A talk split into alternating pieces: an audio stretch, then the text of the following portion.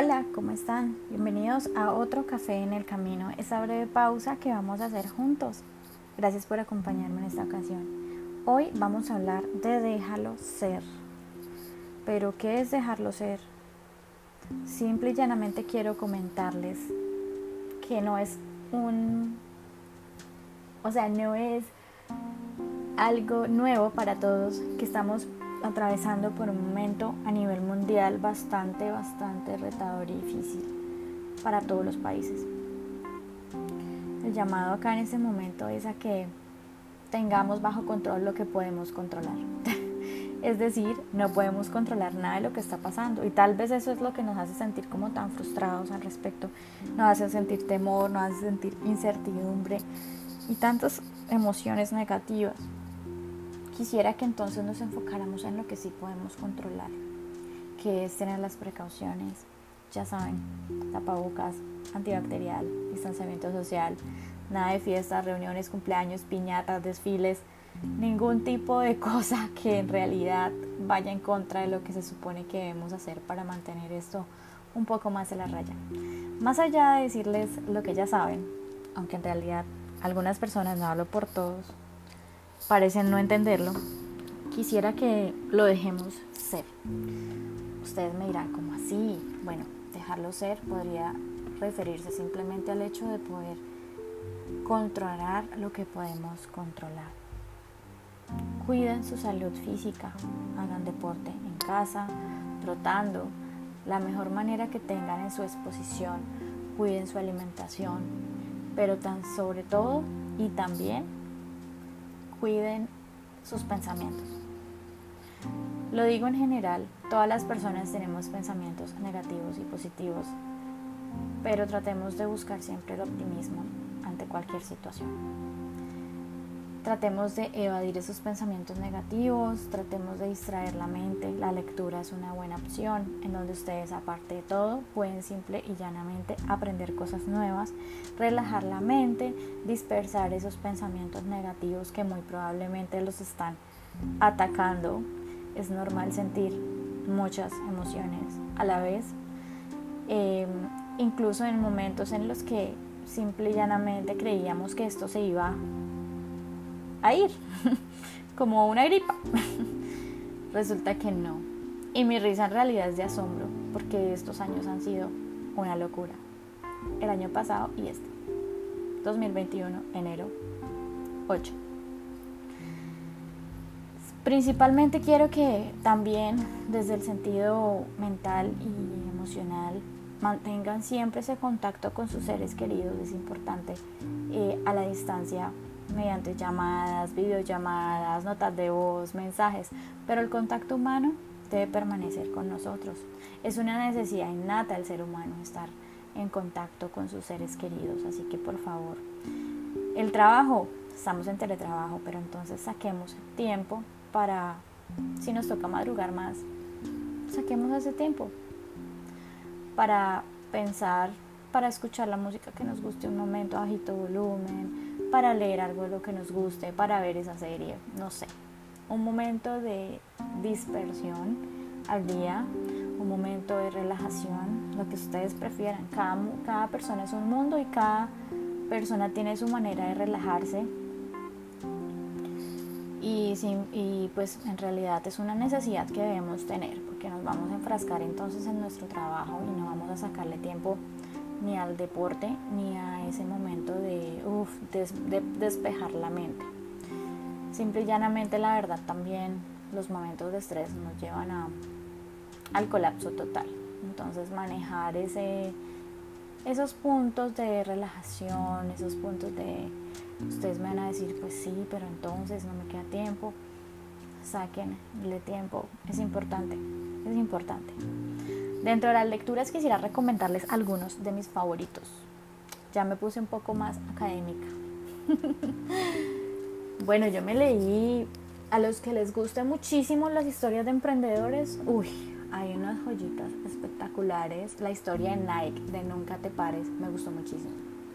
Es bastante hacia cómo nació la marca, cómo se desarrolló, o sea, toda la historia de Nike ellos son uno de los más innovadores en tema de zapatos deportivos. Y bueno, en la historia, en el libro No te pares, nunca te pares, ya les digo de quién, ya mismo se los digo. Acá lo tengo porque, mejor dicho, me encanta, lo tengo siempre a la mano. Lo leí una vez completico. No puedo decir que me lo releo, no, no, no llego hasta ese punto, pero sí me gustó muchísimo. Nike, para ser tan grande como lo es, no tuvo fácil el asunto. Creo que como todas las empresas en realidad hay muy pocas que uno diga, uy, no, la fundaron y pues mejor dicho, el éxito. Casi todas las empresas tienen ese momento de, de lucha, ¿no? Nunca te pares, autobiografía del fundador de Nike, Phil Knight, K-N-I-G-H-T. Está traducida y bueno, está genial. Otro que me encanta es la auto, bueno, soy muy de autobiografías, pero acá hablan muchísimo de Nike. En realidad yo diría que es más hacia lo corporativo. Hablan de la persona fundadora, pero también bastante de la empresa. Otro súper bueno es Elon Musk. Admiro muchísimo a este empresario. Eh, es bastante, bastante inteligente el señor. Y bueno, acá habla cómo él empezó a desarrollar sus negocios con Tesla, con SpaceX, PayPal fue su primer emprendimiento. El libro se llama Elon Musk, el creador de Tesla, PayPal y, SpaceX, que anticipa el futuro, de Ashley Vance. Ashley como A-S-H-L-E-E -E Vance. Me leí la segunda edición, trae en el centro unas fotografías de la vida de él. Está genial, estuvo muy bueno. La manera de pensar de él de verdad es totalmente diferente esa historia de que los millonarios piensan diferente que la gente promedio es totalmente cierta. Y en realidad me gusta mucho analizar ese punto de vista respecto a qué hacen ellos diferente a los demás. Cómo piensan, cómo fue su camino. Elon Musk tuvo muchísimos inconvenientes en su primer intento con la exploración del tema del espacio y de las naves y de los cohetes. Eh, casi se quiebra. Estuvo a un pelito de quebrarse. Así que bueno, ninguno la ha tenido fácil. Otra que me leí, que sí es muy encaminado más que todo hacia la parte de procesos, es Toyota. Las claves del éxito de Toyota. Este sí es ya más empresarial. Bueno, yo soy administradora de empresas, eh, magistra administración también. Y bueno, para hacerles corto la historia, Habla bastante de los procesos de mejora continua de Toyota. Habla de la gestión de este fabricante en cuanto a tiempos de entrega, todo el proceso. Había algunas cosas que sí no, pues, no tenía claridad porque tenía que ver mucho con la industria de cómo se crea un auto. y pues ese conocimiento ya es muy técnico. Pero en general, podría decir, literalmente se entiende todo. Lo explican muy a veces les voy a decir. Se llama Las claves del éxito de Toyota. Jeffrey K. Leiker. Jeffrey, es J-E-F-F-R-E-I-K. Leiker. 14 principios de gestión del fabricante más grande del mundo. Me encantó. Otro que me encantó, ah bueno, un emprendedor totalmente fuera de serie, como dicen, es Richard Branson. Me leí la, no sé si será autobiografía, bueno, sacó un libro que se llama El estilo Virgin, escuchar, aprender, reír y liderar. En definitiva, él se sale de todo lo que tú puedes conocer como un emprendedor tradicional ejecutivo. En realidad maneja el riesgo totalmente alto en sus negocios y simplemente llega a industrias que ni siquiera él tiene plenitud en ese, en ese sentido. Un ejemplo de eso es que él empezó con la música, empezó con la música, obvio Virgin. Ya sabemos la historia y si no la sabemos se las recuerdo. Apple llegó con su sonido a crearle inconvenientes a Virgin. Y luego Richard Branson tuvo otro tipo de negocios y resultó, a estas últimas está, en el tema de aviación. Entonces, de música a aviación, uff, te imaginarás demasiado trecho en la industria. Pero él es así de alto riesgo totalmente y exitoso. Entonces, bueno, me gustó saber cómo piensa él, qué tiene en la cabeza este señor Richard Branson. Genial. Este de Richard Branson que les cuento no es tan corporativo.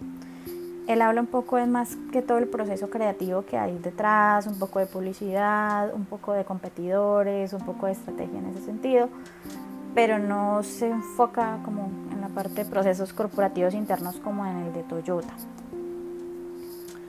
Otro que me encantó full, bueno, ese viene siendo más, más que todo en la parte de productividad y hábitos eficientes. Bueno, este es un clásico, este no puedo decir que pues mejor dicho. Es ayer lo sacaron el año pasado, no, este es clásico de todos los tiempos. Famoso, evidentemente, muy conocido. Los siete hábitos de la gente altamente efectiva de Stephen R. Covey. Lo digo en español traduciéndole el, dictando las letricas del autor.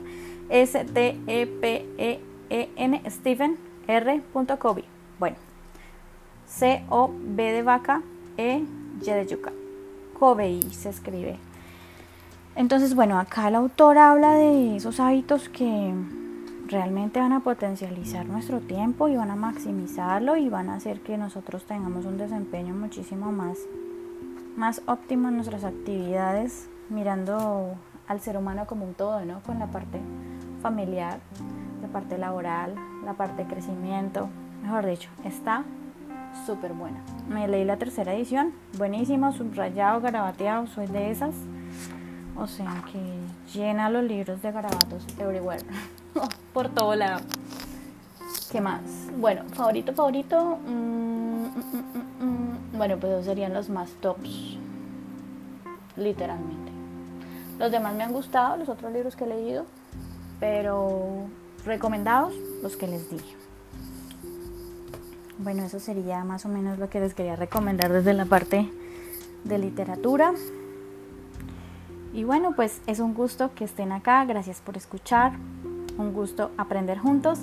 Nos vemos en otro momento. Saludos y chao, chao.